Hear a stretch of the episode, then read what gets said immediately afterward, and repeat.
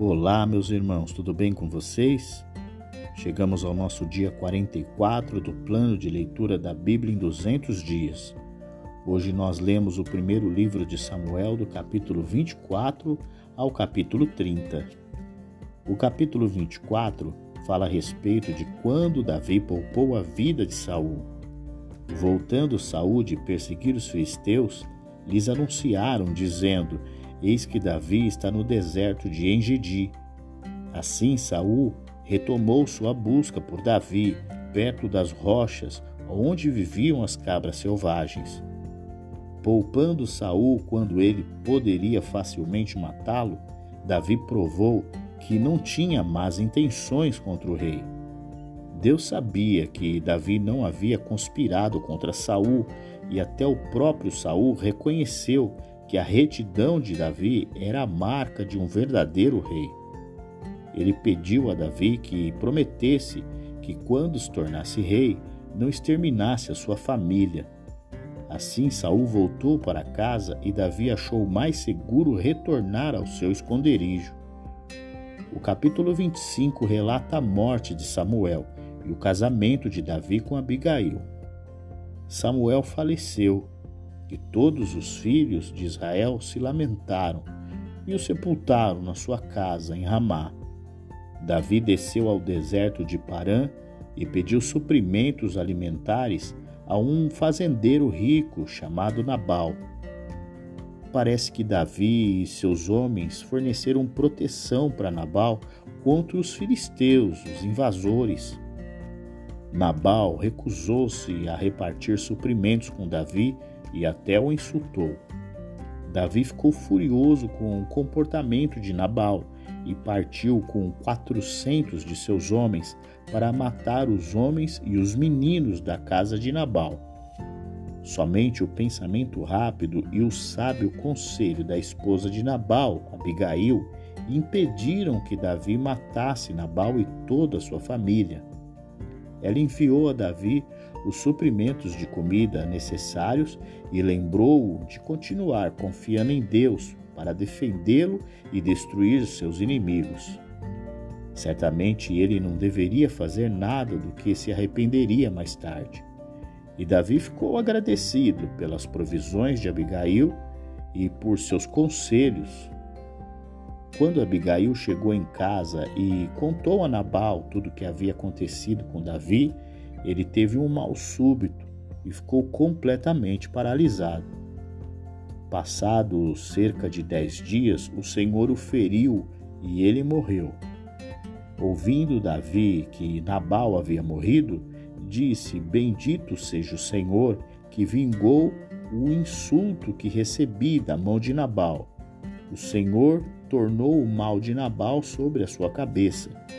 E Davi mandou avisar para Abigail que queria tomá-la por sua esposa. E assim Davi se casou com Abigail. Ele perdeu Mical, no entanto, pois Saul a levou e deu a uma outra pessoa. O capítulo 26 relata que novamente Davi poupa a vida de Saul. Davi ainda se recusava a prejudicar Saul mas Saul permaneceu determinado a prejudicar Davi. Quando surgiu outra oportunidade de matar Saul, Davi se recusou a agir. Ele acreditava que seria um grande pecado matar um ungido do Senhor. Mais uma vez, Davi apresentou provas de que não queria más intenções em relação a Saul. Claramente, Davi estava se cansando dessa fuga contínua do rei. Não era apenas cansativo, mas estava afastando-o de Deus, impedindo-o de adorar entre o seu povo. Saul confessou seu erro e prometeu não prejudicar mais Davi. Então Saul disse a Davi: Bendito seja tu, meu filho Davi, pois grandes coisas farás e também prevalecerás então Davi se foi pelo seu caminho, pois achava prudente permanecer no sul e se afastar de Saul enquanto o rei voltou para o seu lugar. O capítulo 27 nos relata pela segunda vez que Davi busca refúgio entre os arqui-inimigos de Israel. no caso, os filisteus. Disse, porém, Davi no seu coração: Um dia Saul me apanhará. O melhor que tenho a fazer é fugir para a terra dos filisteus. Então Saul deixará de me perseguir em todo o território de Israel, e por fim estarei seguro. Assim Davi deixou seu próprio território e foi para Gate. Desta vez Aquis, o governante filisteu, o recebeu, porque agora ele sabia que Davi era inimigo de Saul e não um dos comandantes do seu exército. Além disso, o exército de Davi seria útil para os filisteus. Assim, sabiamente, Davi obteve uma cidade separada, Ziclag, para o seu povo. Isso permitiu que ele evitasse problemas com os filisteus e mantivesse seus seguidores unidos. Davi viveu um ano e quatro meses entre os filisteus. Davi agradou a Aquis e enriqueceu o seu povo, realizando ataques bem-sucedidos que Aquis considerava contra os israelitas ou povos amigos dos israelitas. Mas Davi o enganava, pois os ataques eram feitos contra outros povos, geralmente aqueles hostis aos israelitas.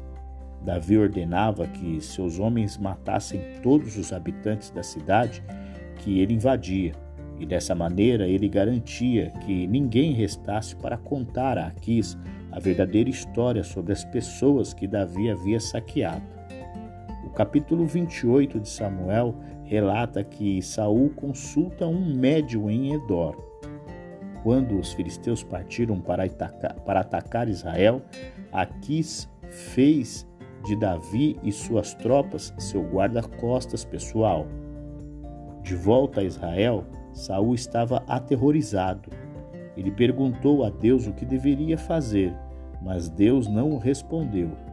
Então ele foi até uma mulher que consultou os espíritos dos mortos, esperando que através dela pudesse obter instruções de Samuel. Saul, ao consultar uma médium, indica claramente sua própria infidelidade e desobediência a Deus. Tendo a mulher falado a Saul que ela via deuses que subiam da terra, Saul perguntou como era sua figura. E conforme a descrição que ela falou, Saul logo entendeu que era Samuel. Essa expressão relata o que a mulher disse ter visto, porém nem mesmo Saul viu coisa alguma. A surpresa da mulher pode dar a entender que de fato Samuel apareceu diante dela e que o fenômeno era algo fora do controle. No entanto, pode ter sido causada porque de alguma forma ela reconheceu o rei Saul.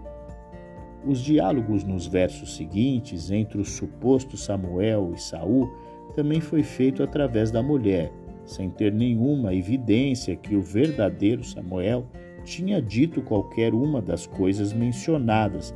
Ainda mais seria incoerente que uma vez que Saul foi respondido, não foi respondido pelo Senhor por várias formas, por sonho, nem pelo colete sacerdotal e nem pelos profetas, que ele vem agora é, receber uma resposta através de uma pessoa que já havia morrido, que no caso era o profeta Samuel.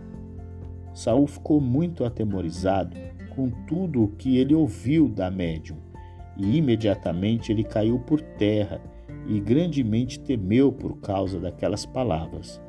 Mas a mulher lhe deu comida para ajudar a fortalecê-lo para ir embora.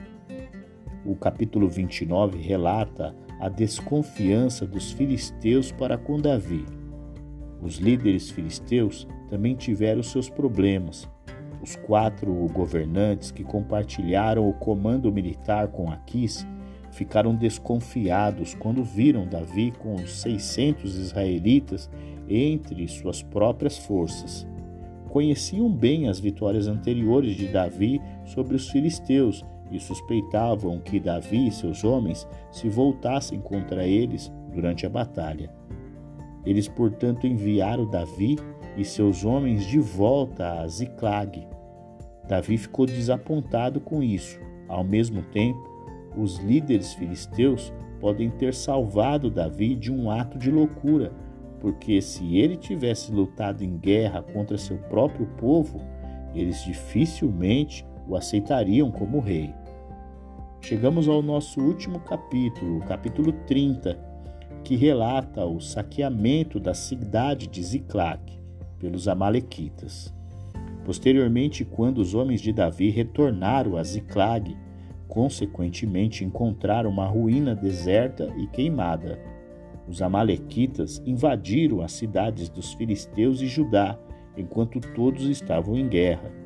Então Davi e seus homens vieram à cidade, e eis que estava queimada a fogo, e havia tomado como prisioneiros as mulheres, as crianças e as demais coisas. Davi partiu atrás dos Amalequitas. Ele também foi ajudado por um escravo dos Amalequitas que havia sido deixado no caminho pelo seu dono, pelo fato de estar doente. Davi deu-lhe um pouco de pão para comer e água para beber, o que fez com que ele recuperasse suas forças, e assim foi capaz de direcionar a Davi ao campo dos Amalequitas. Os homens de Davi massacraram os Amalequitas e recuperaram o povo e os bens israelitas, e depois saquearam os despojos do inimigo. Além disso, ao dividir os despojos entre seus homens, Davi garantiu recompensas iguais para aqueles que realizaram o ataque e para aqueles que permaneceram no acampamento, como base para guardar os suprimentos.